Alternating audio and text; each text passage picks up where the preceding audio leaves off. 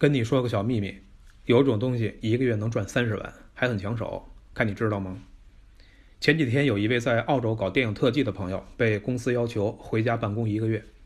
他从公司搬回来三台二十七寸的大显示器和一大堆东西，立刻就摆满了桌子。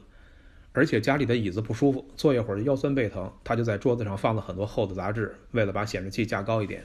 不信你看看你自己的办公室里边，一定也有别的同事用书、纸箱甚至砖头的。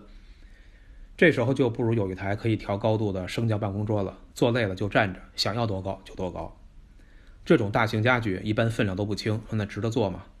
我用欧度软件分析了一下，发现这款升降办公桌月销量能达到二百二十多件，目前价格是三百六十九点九九美元，相当于两千六百块钱吧。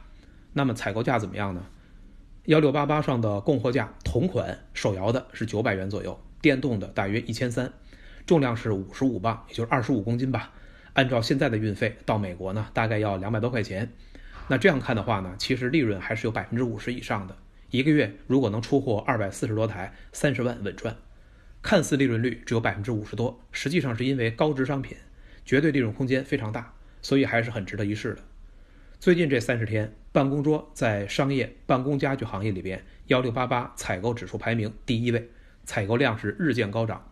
而且供应量相对来说呢，还有点捉襟见肘，可见市场的需求相当旺盛。